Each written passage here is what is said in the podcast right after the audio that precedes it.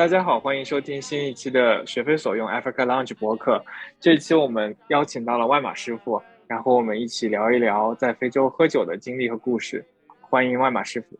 谢谢哲远，大家好，我是外马师傅。因为之前也用这个名字，呃，参与了别的博客，然后也聊过一些关于非洲的生活和有意思的事情，所以这次就继续用这个名字和大家做一期闲聊的博客吧。然后请我们两位小伙伴做一下自我介绍，明清和立方。大家好，我是明清，然后欢迎大家继续收听这期的节目，也非常感谢外马师傅光临。不客气，不客气。啊，大家好，我是立方，欢迎外马师傅。好的，那我们现在就开始聊聊喝酒吧。大家平时喝酒吗？你喝吗？我我不喝，觉得我没有体会到喝酒的乐趣。就是我不觉得喝酒是是一件能给我带来愉悦的事情，所以我不太会主动去摄入酒精。我一般就会在有一些社交需求的场合会喝一点酒。然后我现在的研究对象是穆斯林群体嘛，所以。我也没有任何喝酒的压力，所以我觉得还蛮开心的。但之前在尼日利亚的时候，有被人邀请去喝过几次酒吧，所以也就勉强今天能够插上几句话。明清呢？我其实喝，但是我最近很少喝，就年轻的时候喝的。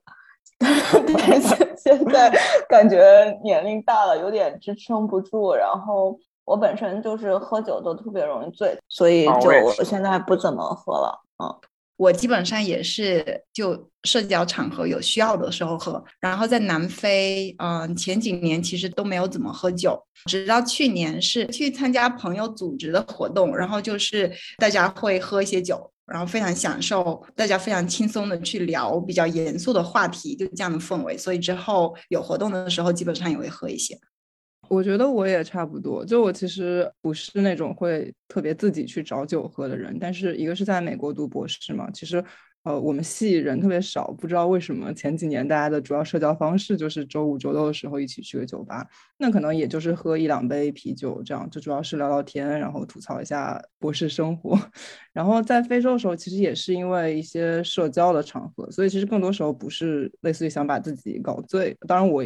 确实也不是一瓶啤酒会喝醉的人，然后就是。对，就我不会让自己醉，其实就一个是为了安全考虑，另外一方面我也很不喜欢那种状态，所以也是为了社交，一个是认识朋友，一个是有时候做田野工作的时候也确实有一定的需要。当然，我觉得你不喝酒也可以做，那只是看个人的进入田野的方式，因为确实。呃，人类学很多人会说你得要多么的擅长社交，多么能喝能侃，但其实也不一定。但是因为我是关注医学人类学，然后我也确实特别关注物质文化，尤其是饮食和医药方面的东西。所以虽然可能我自己不是说整天喝酒，但是我对这个话题也特别感兴趣。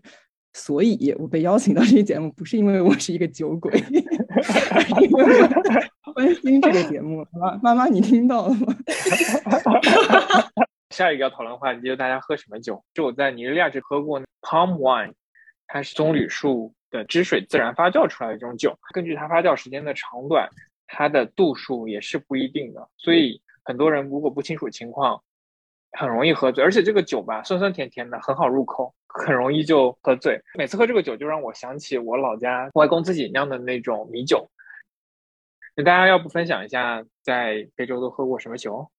嗯，就先接着你说那个 Palm Wine，就是肯尼亚东非海岸也很流行这种棕榈酒，但那边可能更流行的是用椰子来做这种棕榈酒，叫嗯 Nazi。然后它其实也是挺受争议的，因为它就是当地的酗酒的情况，很多时候其实就是酗的这种酒。它也是像周远说的，有那种比较新，就是它分为新鲜的和稍微放了久的一些。然后新鲜的它其实发酵的时间可能也就一天，然后它的酒精可能就相当于啤酒的度数是比较低的。但是如果它发酵更久的话，它可能的酒精含量其实就呃会有变化。所以究竟是你喝的是什么，其实不是特别确定。当然就是比较老练的喝酒人，他可以从那个味道啊。颜色判断出来这个度数大概是什么样，但是呃外人一般也不见得很清楚。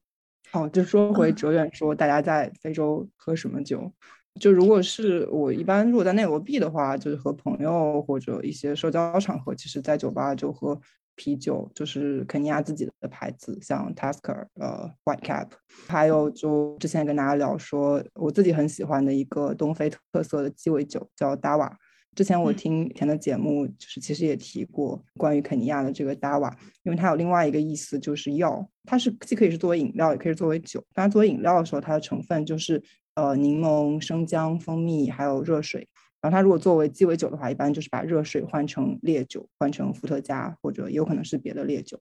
然后因为它的意思有药的意思，其实你看那个成分，你感觉它其实挺有治愈效果的，对吧？又有你又有维生素 C，然后又有生姜，所以在疫情期间的时候。听说这个柠檬和生姜的价格也是暴涨，因为大家就想可能可以拿它作为一个类似于强身健体啊，就不见得说是一定说治新冠，但是可以强身健体或者提高免疫力的一个作用。所以又又它有达瓦这个药这个呃好兆头的名字，所以当时好像也是霎时流行了一番。其实我在南非就尝过的酒挺多的。我身边的朋友就喝啤酒跟葡萄酒的比较多，啤酒也主要是南非的牌子，然后有一个比较出名的或者说比较普遍的就叫 Castle。葡萄酒的话，就就南非的葡萄酒就特别多了，而且开普敦有非常多的酒庄，所以就大部分朋友基本上喝的都是南非这边产的葡萄酒。还有那个 gin 也很流行，大家一般怎么叫杜松子酒、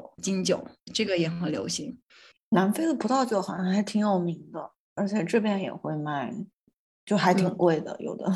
我大概十年前去过南非，然后去过 Stellenbosch，对，开普附近的一个葡萄种植园。后来在我人生接下来的十年，就经常在各种超市或者地方看到 Stellenbosch 这个词，然后我就意识到了，好像它确实是一个，就即使那一个种植园也是挺重要的一个品牌。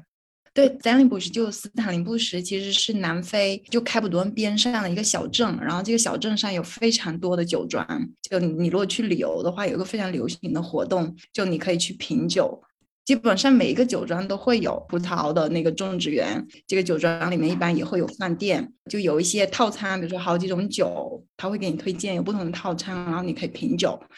我去过了好几个酒庄，就他们也通常会收藏一些艺术品，像也是会看到一些就酒窖啊，或者他们就能看到一些酿制过程呢，包括这些工具啊、啊程序啊，就能看到这些东西。我刚查了一下，红酒是南非非常重要的农产品出口商品之一，然后英国是南非最大的葡萄酒出口市场。近两年，就是南非葡萄酒出口到中国的份额也在不断上升，可能国内不少应该也喝过南非红酒。嗯，其实南非不止葡萄酒，酒业还是挺发达的。然后除了啤酒、葡萄酒，包括杜松子酒，就这些酒，南非也有自己本土的品牌。啊，比如说果酒有这个 Savanna，而且南非的啤酒也会出口到其他非洲国家，大部分的省份都有啤酒厂，而且南非的啤酒品牌也挺多的。在津巴布韦，我也是就最常见的也是南非的啤酒。我突然想到，那个 Castle，Castle 这个牌子是一八九五年创立的，但是它在比葡萄酒甚至更早之前就开始酿造了。然后这个 Castle 是是指开普敦的一个原来只是一荷兰船队的一个补给站。这个啤酒主要是酿造给。这些殖民者的，然后之后在九世纪末的之后才成立了这个品牌，成为一个商业的啤酒的品牌。这个我正好就之前有了解一点，因为那个 Castle Brewery 它其实就是现在非常非常有名的那个 S A B Miller 的前身。S A B Miller 其实它现在已经不能算是其实可能南非企业了，因为它之前被收购了，也是刚刚像立方说的，就是历史非常非常非常长，它还在那个南非和英国和伦敦都上市过，后来也进军了其他市场，欧洲市场。嗯，然后我之所以之前机缘巧合关注到这个故事，觉得非常有意思，其实是因为我们大家都很熟悉的国内的雪花啤酒，其实它就是 S A B Miller 和华润一起创造的一个品牌，而且就是 S A B Miller 很长时间里都是持有可能百分之四十九的股份，就仅次于华润的百百分之五十一股份。我是因为关注华润，就是因为它我的研究有些关系，所以才关注到 S A B Miller 和华润创立的这个雪花。后来百威在前几年，然后就是等于说。并购了 S. V. Miller，所以 S. V. Miller 现在他没有自己的这种总部和总公司了。可以说是一个南非品牌，其实算是被并购了。在并购之前，他为了这个收购案，呃，能够过监管，同意华润回购了就是 S B Miller 之前持有的百分之四十九股份。所以现在，呃，雪花是一个完全的，就是完全的中资，并且是因为华润是央企嘛，一个国有的品牌。但在那之前长一段时间，它其实是呃 S B Miller 是很大的，就是一个控股方。然后，所以这个就是特别有意思。其实是这个南非品牌协助创立了中国的一个啤酒品牌。我昨天临时补课读纳米比亚啤酒产业史的时候，也读到了这个 SAB 这个啤酒厂，但是故事是完全相反的。纳米比亚原来是德国殖民地嘛，所以德国人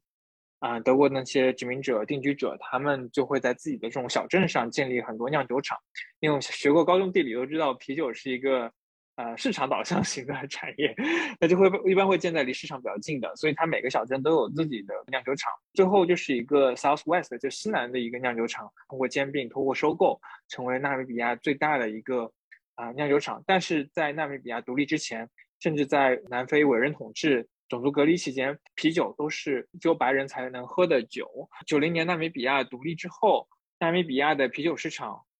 受到了南非这个 SAB 的很大的冲击。把民族主义作为一个啊营销点，就是纳米比亚人生产的为了纳米比亚人民的 啤酒。那篇文章里面也提到，就是纳米比亚啤酒其实现在也非常的成功，它出口了二十多个国家，然后在国际的一些酒类竞赛上也拿过奖，也算是纳米比亚本地非常重要的一个产业了。南非像 SB Miller 之所以开始和呃纳米比亚的竞争，可能也是九十年代之后，然后主要是一个商业竞争的，所以它不是一个完全的一个国有的东西，所以可能跟殖民时期不完全同步。不过呃，我印象很深的是，就是这个应该是 SB Miller 的前身，就是呃这个刚刚立方说的 Castle Brewery，我记得他的一个创立人，他之所以就是想到要在南非创立这个品牌，就是因为他之前是在印度。帮英国军队来酿啤酒的，然后后来他听说发现了金子啊之后，他就觉得这又是一个继续酿啤酒的机会，所以等于说从印度搬到南，所以是也是跟踪着这个殖民的步伐和历史来前进的这个啤酒厂的建立。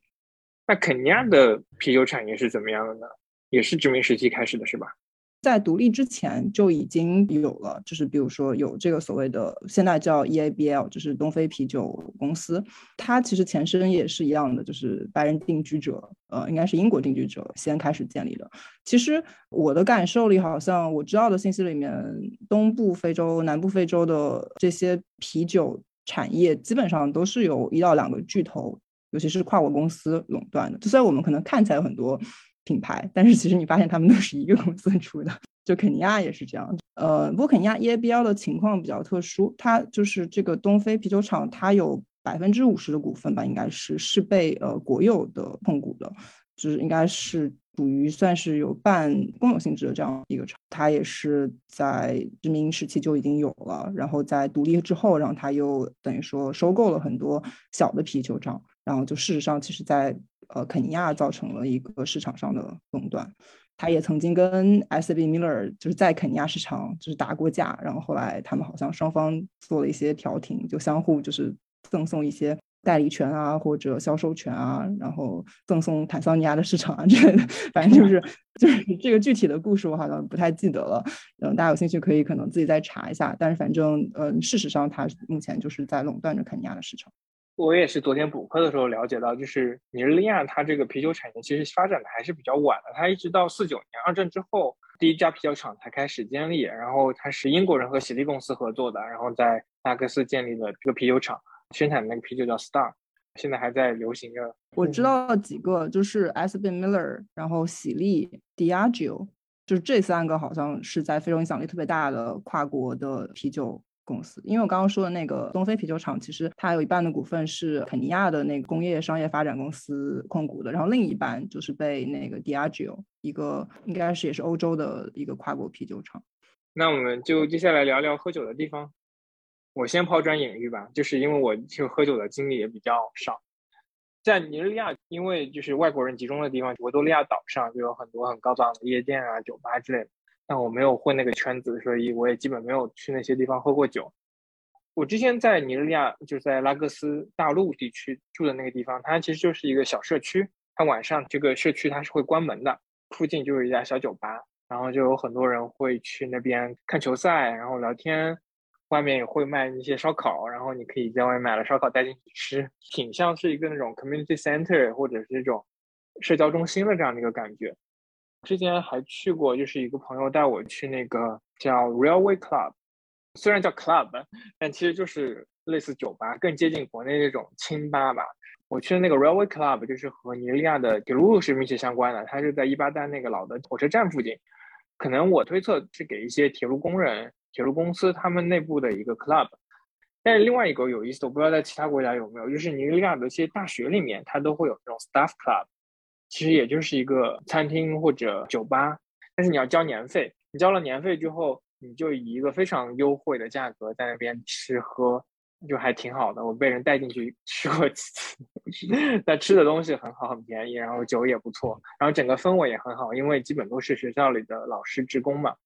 因为我是生活在东开普省的一个小镇上，那个现在改名叫马坎达。然后我们小镇像更像是一个学城，离学校校园一条街对面有一条叫做 New Street 的街上就有非常多的酒吧，主要的顾客就是学生。然后尤其是从周四周五到周六就三个晚上。特别的热闹，音乐声音就特别大，你基本上在市中心都能听到，然后可能一直会响到两点啊，大概九点十点开始。就这些酒吧，比如说有一些可能是专门就像夜店一样，就这个时间段营业，但是有一些酒吧它是跟饭店结合的，就你也可以在里面吃饭，然后他们白天也会营业。这条街上就还有一个酒吧，就是在二楼，那个酒吧的顾客主要是白人比较多。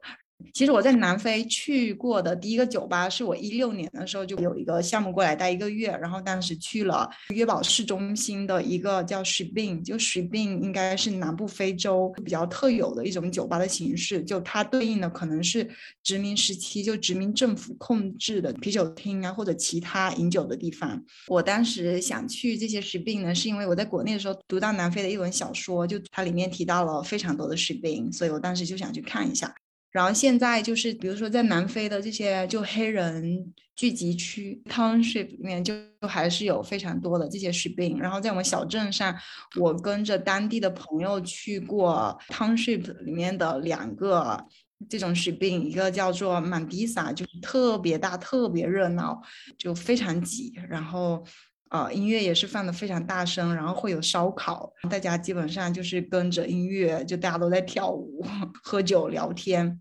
然后还去过另一个更老一些的，比这种 s h i b i n 稍微高档一点点的，叫做 Jazz Corner，就会有一个开放的空间，然后有一个室内的空间。这些 s h i b i n 跟小镇中心的酒吧会有一些不一样。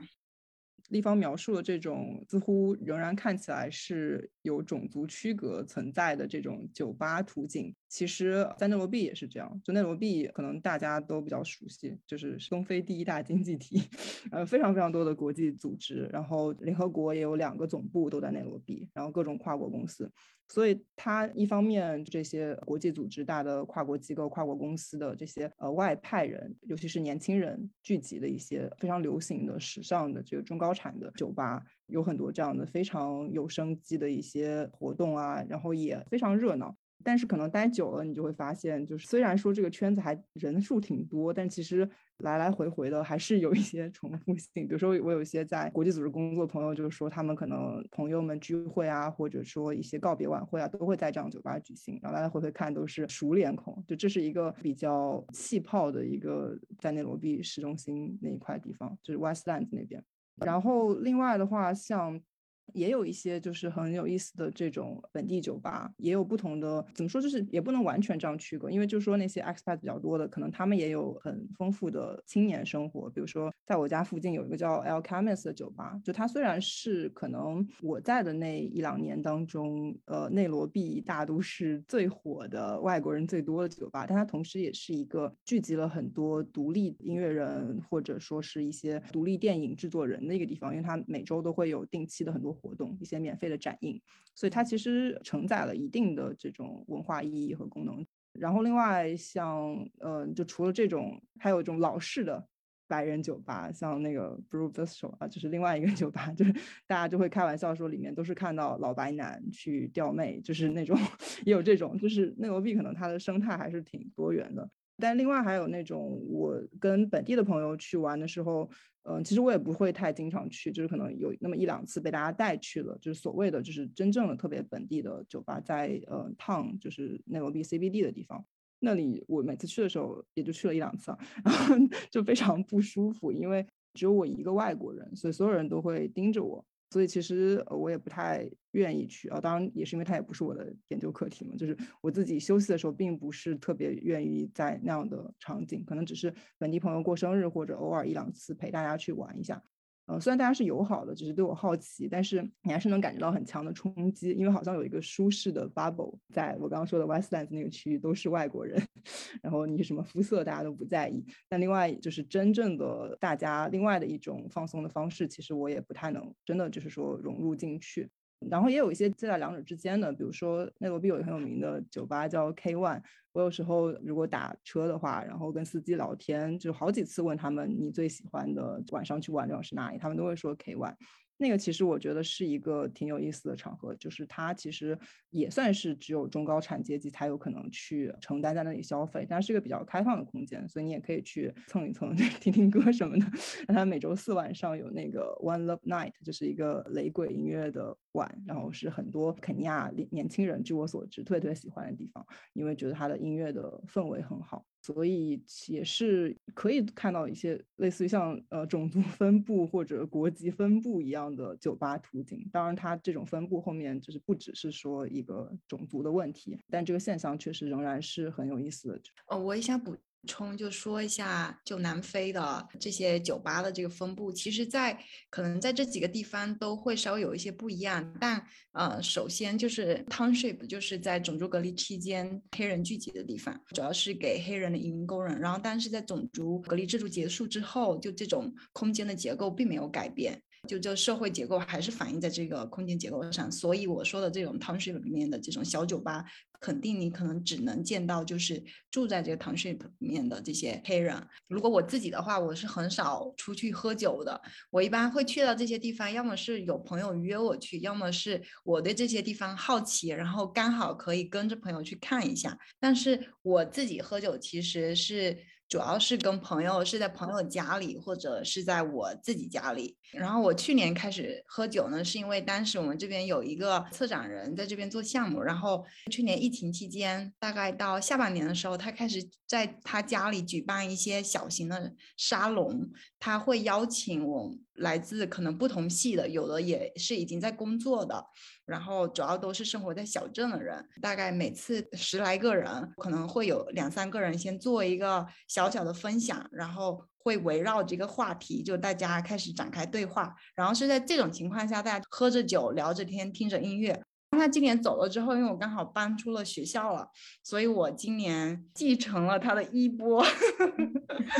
对，然后前阵子就在我自己住的地方就举办了一个小小的沙龙，然后也是邀请了一群就当地的朋友，就大家都会喝一点酒，然后喝过酒以后，就整个氛围非常轻松，但是大家在聊的话题非常的严肃，就比如说上次可能大家聊到的话题包括就历史的负担啊，艺术有用无用。那很棒，就我觉得确实这样的聚会是一个更切身的理解当地文化，并且享受当地文化的一个途径。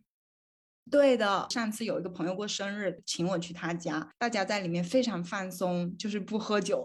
也非常放松的一个场合。然后我是进入到他家里面去的时候，我就真的觉得我进入了他们的生活。然后可能平常在沙龙上见过他们聊天，跟他们一起喝酒。但在我心里，可能他们只是一群爱喝酒的，然后周末聚会的这么一群人。但是跟他们之间其实还是会有隔阂，我并没有把他们当做一个个体来了解。然后直到去他们这次就像家庭聚会一样的活动，但是我们坐在那个院子里面，院子里面一边在烧烤，当时还有很多星星。某个时刻，我就突然走神了，我觉得将来如果离开这个小镇，我一定会非常非常怀念这个时刻。然后一边放着爵士乐，有些人在对话，有些人就在听乐，主人在烧烤，两个小孩在边上跑。觉得氛围真的真的特别好，而且也是从那次的聚会开始，我把他们每一个人当做个体来了解，把他们这个群体作为一个互相有具体的连接的一个群体，然后但是他们同时又非常开放，因为他们把这个空间向我打开了，我觉得我对于他们来说完全是一个。是是一个他者吧，是一个陌生人。我们只是通过其他的喝酒聚会这样的聚会，然后认识了，然后他们把这个空间向我打开了，所以我就觉得自己其实非常幸运。嗯，对，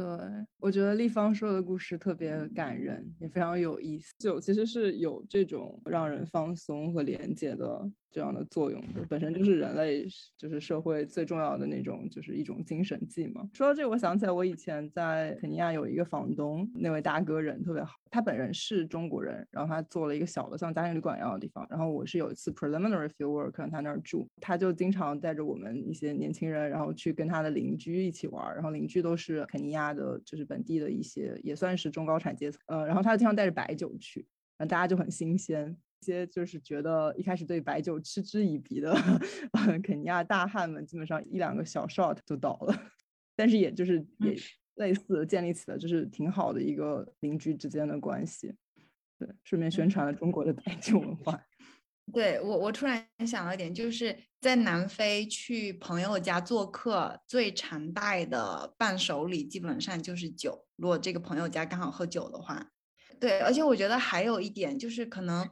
可能我们对喝醉，就对酒醉这个概念的理解也会有一点不一样。比如说，可能在国内，我听到醉酒了，我觉得好像是已经非常严重了，不省人事了，甚至想象的就酒品是比较差的，就觉得好像是跟这些比较负面的、非常失控的状况相连接的。但是这边我感觉到的，至少我参与的。大家有喝酒的这些聚会的情况是，我觉得大家好像非常容易醉，但是就是有一点加双引号的非常容易醉，就是很容好像喝一点，然后就很容易放松开来。就我认识的这些人，他们其实就都不是酗酒的，他们平常也会喝，经常比如说谈个事儿，可能哎，那你下课了下班了就到酒吧见个面喝酒，嗯，就是很容易氛围就放松下来。但好像又觉得只喝那么一点酒，好像不至于到这个程度，嗯，所以我就在想，是不是大家本身对酒醉这个概念，就是理解甚至接受，可能都不大一样。我不知道是不是这样，因为我觉得可能有时候我们对于国内的这种醉酒理解的是一种，嗯，有毒的，就是 男性气质的那种竞争性的，就是谁能喝，然后谁喝倒了谁。嗯，但是立方说这种，其实我觉得，当然现在年轻人，我觉得中国年轻人，包括觉得我在美国身边的朋友，大家也都会觉得酒不是为了打赢谁，而是为了自己的放松或者愉快或者建立某种联系的，就是媒介，而不是说证明自己能力的一个东西。对，我觉得可能也跟就是你英语里面不是有 tipsy 和 drunk 的区别吗？就可能跟这个也有关系。我想到我见过的其他喝酒的场合，比如说一些展览的开幕式啊，一些正式的活动，其实酒都是必不可少的，基本上。但我几乎没有见过谁劝酒啊，谁就有这种竞争性的喝酒啊。对我还挺想听听万马师傅讲讲白酒在非洲的接受。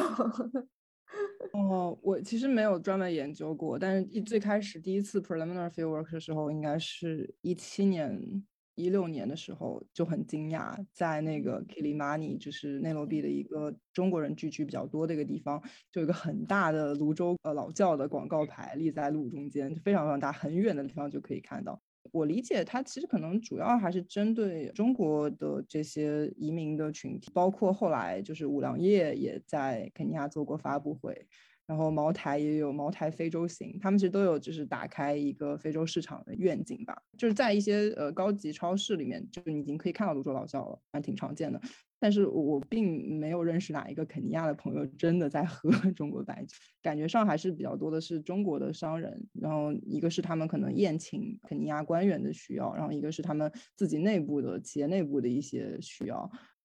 对你说看到广告牌，我还记得就当时在也是在内罗毕，然后就看到特别大的 Glenfarclas 的广告牌。当时就觉得啊，这么贵的威士忌，谁 会来买？谁会来喝？而且我发现欧洲这边的酒在那当地的价钱会比在欧洲这边贵很多。非洲还是有有钱人的，就是更不要说内罗毕有很多有钱人，就是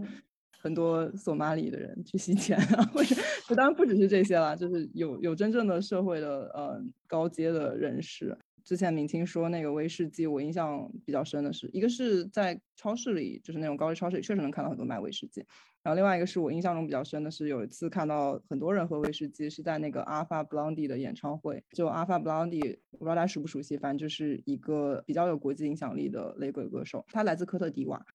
他的歌也是很 political 的，但是他在内罗毕的那场演唱会，明显是一个也是针对中产及以上人士的，因为他是在 Two Rivers 一个呃中国城建的那个特别大的商场里进行的。本身的门票也挺贵的，嗯，然后那天气氛很好，然后嗯很有意思的是，就我第一次看到很多人就是拿着威士忌的瓶子，然后大家在分装，还有人问啊你要不要之类的，然后后来听朋友的朋友说，就那一场演唱会，然后那蒙巴萨的 County Governor 也在，他有一个自己的位子，好像在左前方特别前面的地方，但是反正也是那样的场合，可能能看到威士忌。然后还有就是有可能是那种特别高端的酒吧，我也曾经也误入过一两次，因为有一些在银行业的朋友，然后他们可能有时候会喜欢去或者去那样的地方，那种地方就是所谓的。每个人都说自己认识总统或者总统的侄子，当然总统很多侄子。然后，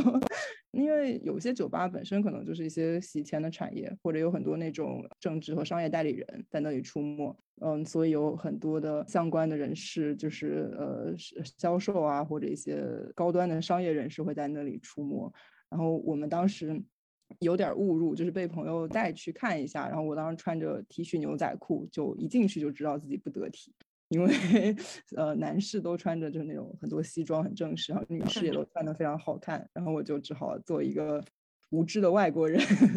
然后跟过去坐了一下。那里是看到非常多人在喝威士忌。对我之前看的论文里面也是说，其实，在内罗毕开酒吧还是挺贵的。他每年要有卖酒的许可，他一年就一六年的时候，一年就要四百欧，然后是每年都要交这个钱。然后剩下的这个关于音乐呀，如果你要卖食物啊。然后什么的都是要再继续的，呃，有更多的钱，然后还有这个，比如场地啊，然后人工啊，所以其实就是还挺贵的。然后另外就是他们其实有一个时间上的限制，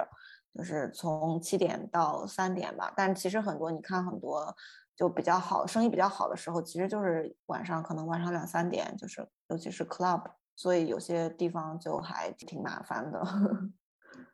对。呃，疫情期也倒了好几家以前曾经非常火的酒吧。嗯，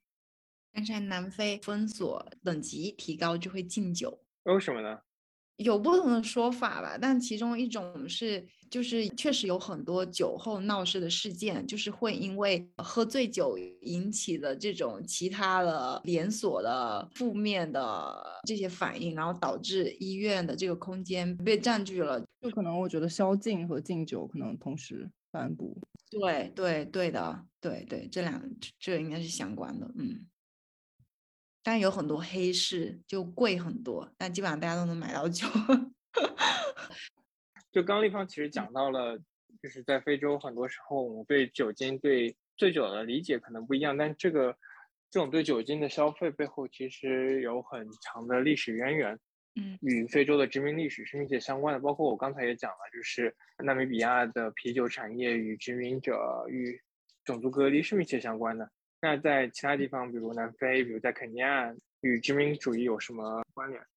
就之前读到一篇文章，就是我也才知道，一直到十九世纪才有了酒精这个概念，像之前。哦，啤酒、葡萄酒，就这些酒之间的区分是非常清晰的。然后是到十九世纪化学发展之后，就才会他们有个共同的就酒精这个概念，然后才有了酒瘾这个概念。同时，这时候是非常多的，就欧洲的这些殖民者就到了非洲之后，呃，其实是在这个过程中才构建了很多。嗯，就非洲人纵酒的这种形象，就是跟这些殖民的这些旅游的书写里面，他们的形象构造是呃非常有关系的。所以之前不是提前哲远不是问到，就是比如说有什么关于本土的酿造的酒的知识嘛？然后我就想到在津巴布韦比较流行的一种酒叫做 African beer，我之前尝过，就呃可能酿造的这个工艺不大一样，然后它里面应该是有高粱还有玉米，就非常的头，然后喝起来有些酸。他们现在比较常喝的这种 African beer 的牌子叫做 Tribuku，但是这个 African beer。在津巴布韦其实是跟整，甚至跟整个种族的构建是相关的。然后比如说在哈拉雷，二十世纪初就跟纳米比亚情况一样，就是非洲人是不允许喝这些轻的啤酒，就我们现在比较常喝的这些轻的啤酒，他们只允许喝就是 African beer。然后 African beer。非洲的传统啤酒其实一般是由当地的就非洲妇女酿造，然后在这些黑人聚集区里面销售。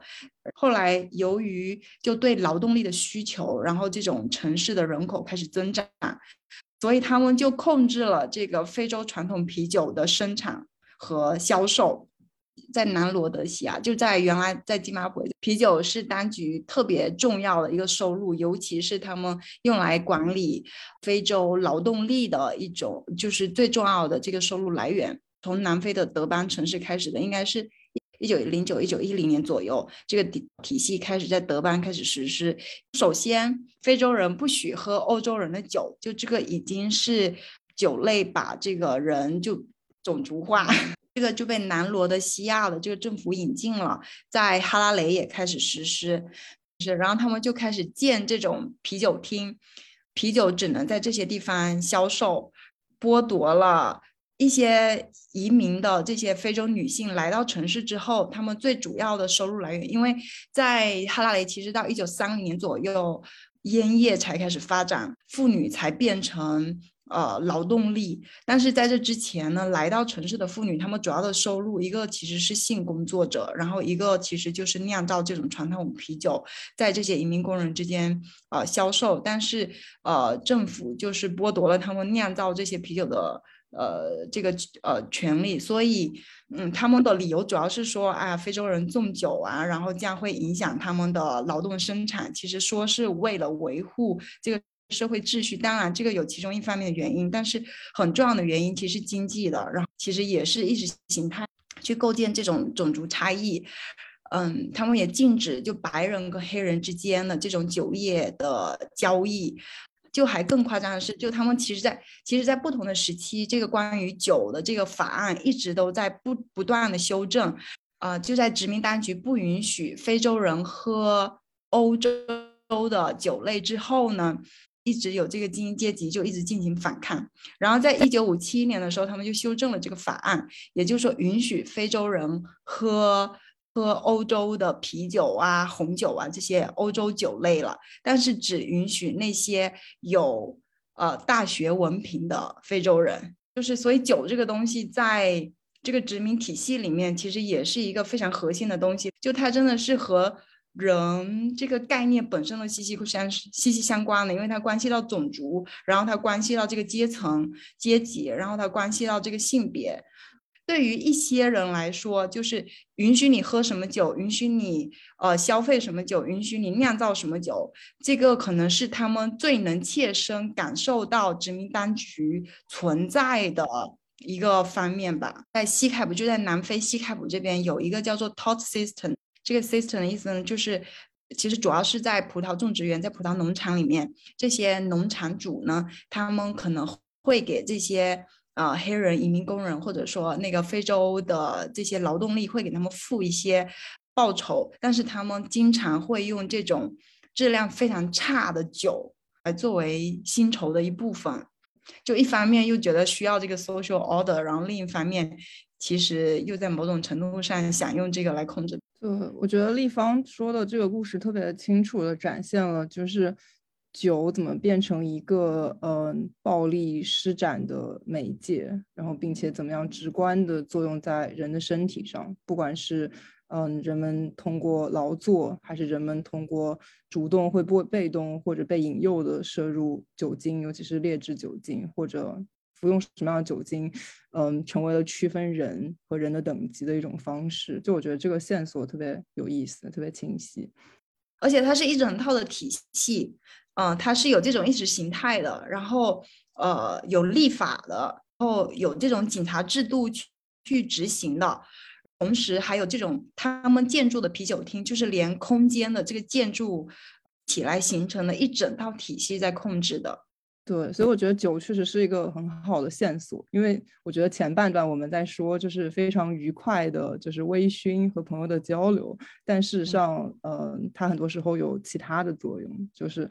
就最后想补充一点，就我刚才提到了，在吉就在津巴布韦，现在大家你经常还会看到有人在喝的这个 Tripuku，就一个 Tripuku 是一个非洲啤酒的这个品牌，但是这个品牌是怎么来的呢？就应该是一九三零年左右到一九三几年到一九七九年之间，是殖民当局就这市政厅的一个酿酒厂酿这种非洲的传统啤酒。一九年的时候，这个市政厅呢就把这个整个酿造厂就打包卖给了这个曲布库的这个公司。但是这个曲布库的这个公司其实是一个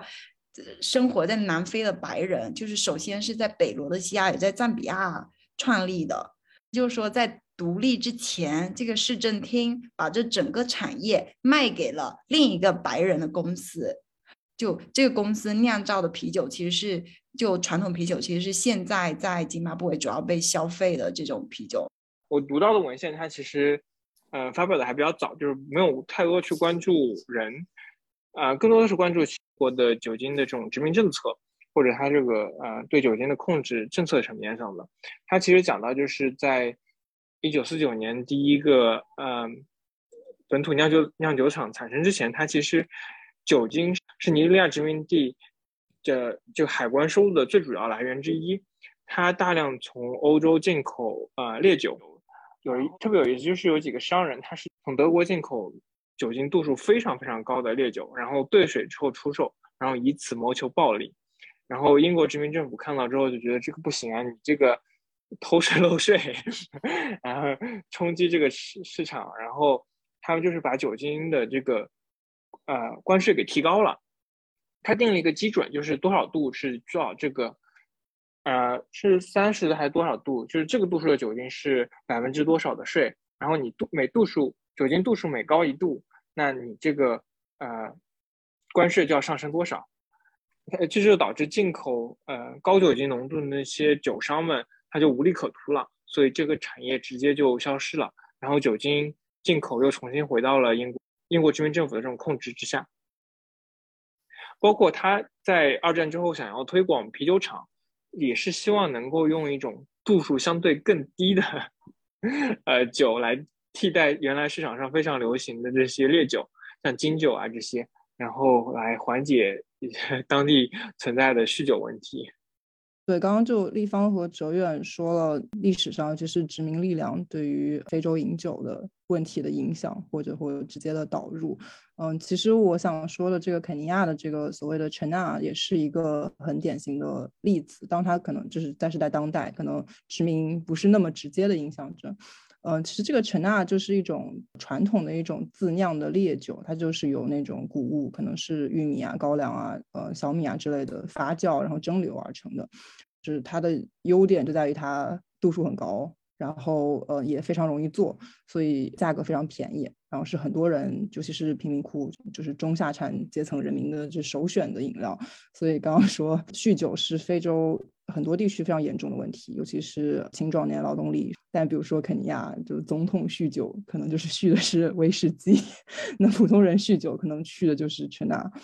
嗯，它可能度数可能百分之三四十，甚至五十都有可能。这个问题它就不只是它是一种就是呃廉价的烈酒，更重要的是它在生产过程中可能会有很多不安全的因素。就有些人会添加什么燃料啊、防腐剂啊、呃电池酸啊之类东西来掺假，然后来发酵。嗯，所以有很多因为喝陈纳，然后最后死了或者中毒或者生病，就非常非常多这样的例子。嗯，并且这个情况其实不只是在肯尼亚，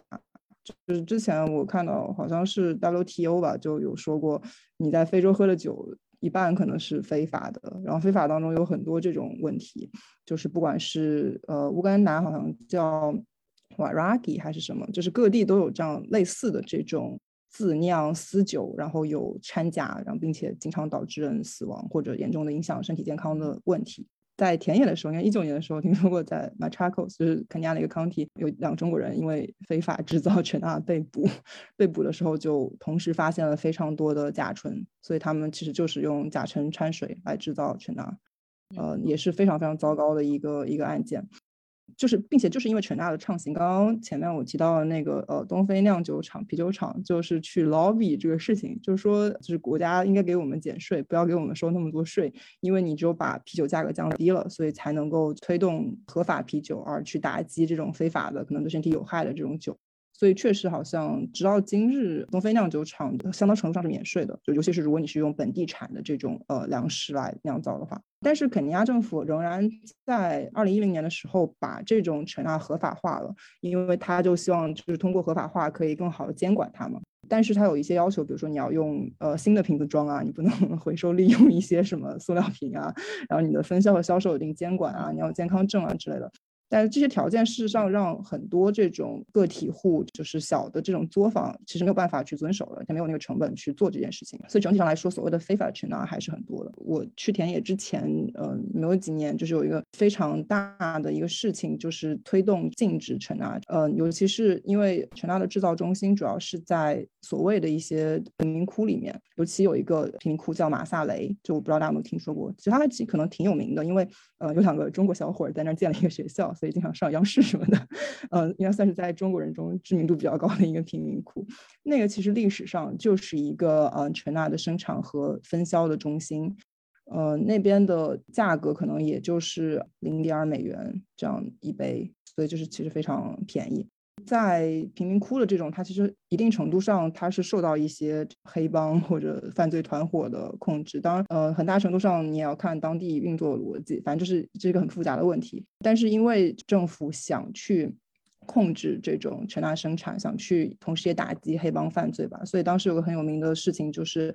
呃，据说警方在马萨雷这个贫民窟纵火，就烧了学校。这个当时的执行者，当然当然也有说法说是贫民窟人自己烧的，但是就是非常多元的说法，不知道是怎么样。但确实是那里进行了非常呃严酷的镇压和非常严酷的驱逐啊，或者就是禁止没收他们的这些纯纳生产的东西。当时的执行者就是一个叫 Ahmed Rashid 的一个人，他其实就是非常有名。他之前曾经有一个视频，就是在伊斯特利一个肯尼亚很有名的一个索马里聚居区，大白天枪决了两个青年。然后他是个警察，然后因为，呃，他认为那两个青年是杀害他的同事的凶手。然后他在做这件事情之后，因为那个视频在网上传的非常非常广。呃，引起了很多人的愤怒和抗议，但事实上他也没有说什么事儿，并且继续 在马萨雷禁止这个全纳制作的事情。然后，其实之所以马萨雷会成为这个样的一个中心，就是因为前面大家讲的，就是跟殖民统治有关系。因为在二战之前的时候，呃，本地人被殖民统治者就赶到了所谓的 native reserves，就是原住民保护区一样的一个地方。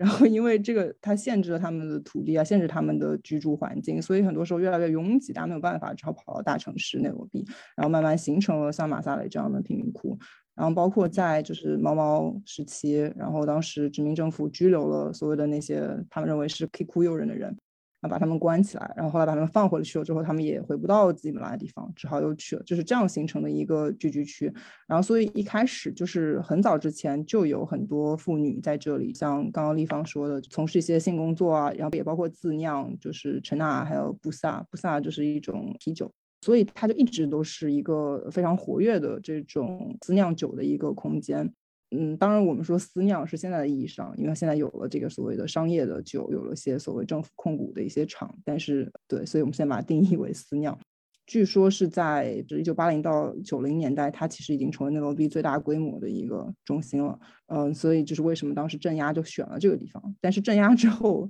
嗯，至少没有过多久，大家又慢慢的恢复了这种生计，因为毕竟这是大家的生计方式，只不过是嗯，可能重新去 negotiate 和。呃，警察局的关系，因为怎么样去重新建立联系，怎么样重新去贿赂？好像我之前在 The Elephant 上看到一篇文章，讲在恢复了之后，嗯，相当的一些小的酒商还聚集在一起，拒绝给警察贿赂，就类似于意思是说，我们既然之前保持了这样的关系，保持了这样的默契，你们却做出这样的事情，让我们现在拒绝贿赂。但目前的情况怎么样？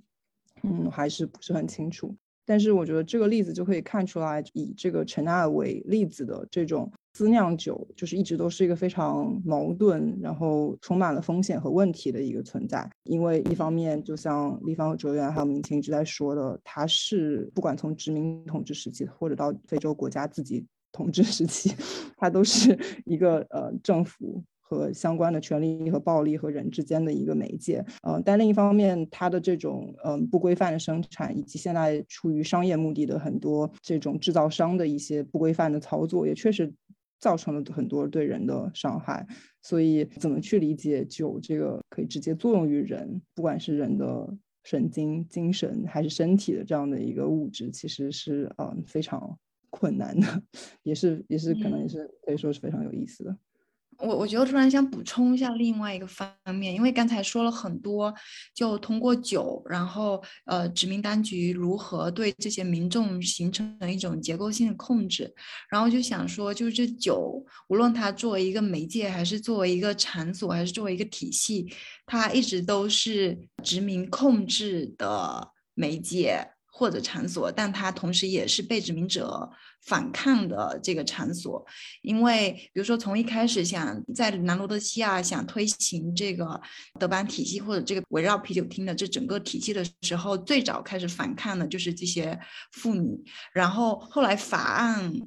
必须不断的修改呢，是因为比如说你既然不允许在这个黑人聚集区内呃生产这个酒，那他们可能就迁到郊区去。后来这法案只好修正啊，在某个区域两公里内都不许生产。然后我们搬到更远的地方，甚至开始生产一些他们叫做 hot beer，就是跟这些 African beer 稍有区区别的不同的品品种。然后后来他们就只好来禁止这个品种。这个是在酒类上，然后在空间上来说，这个政府开始推行这种啤酒厅或者这个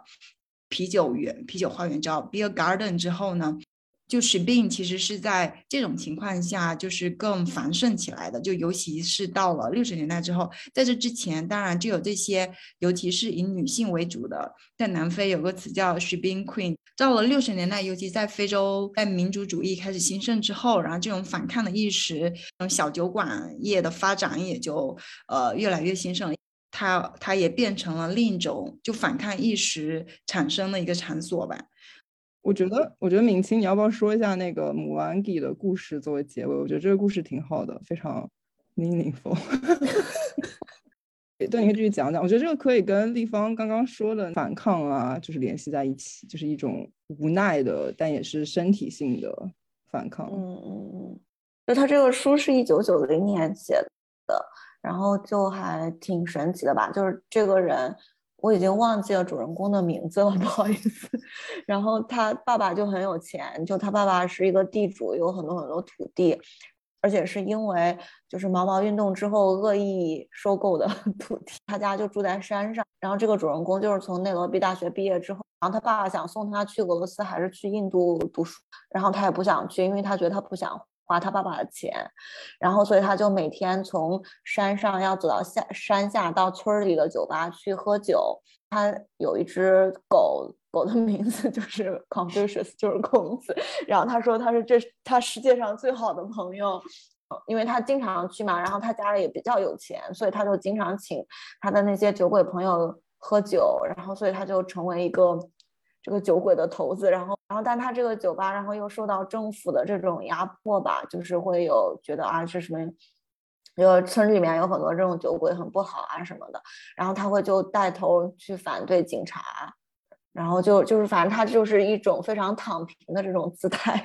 然后，但是但是你想一想，他其实很多他的这种躺平的资本呢，又是因为他爸爸是地主。就他觉得他对这个社会非常不满，但他又没有去做任何事情。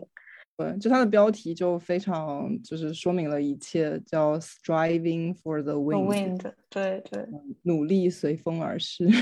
啊，你翻译的太好了，就是这种感觉。因为一个，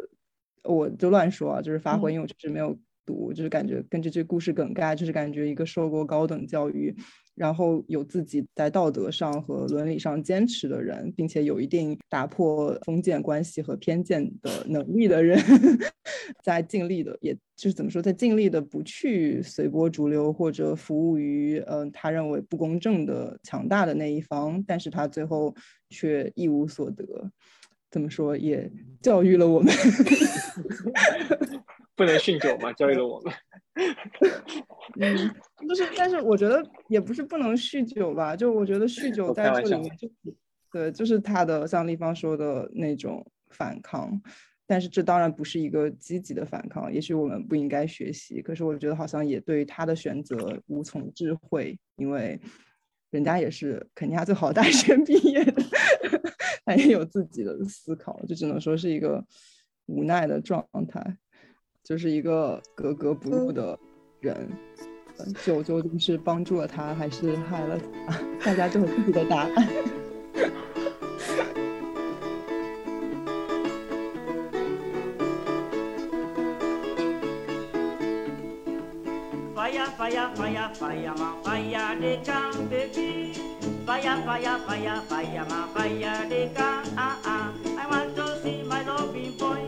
loving boy I love so well. Fire, fire, fire, baby, oh fire, they can, oh,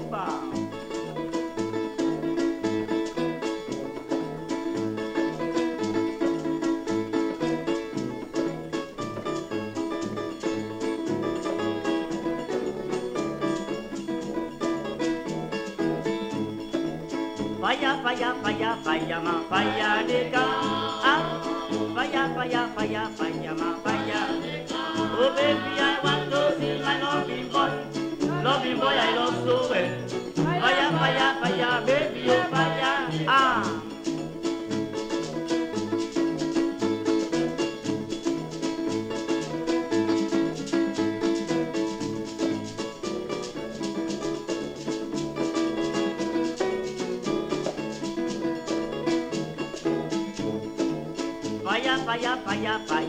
falla nigga, oba. paya, paya, paya, paya, ma, paya nigga. Ah, baby, I want to see my lovey boy. Lovey boy, I love so well.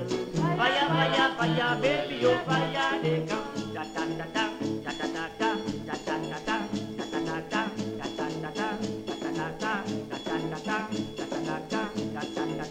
paya, paya, paya, fire, paya, paya, paya, paya fire.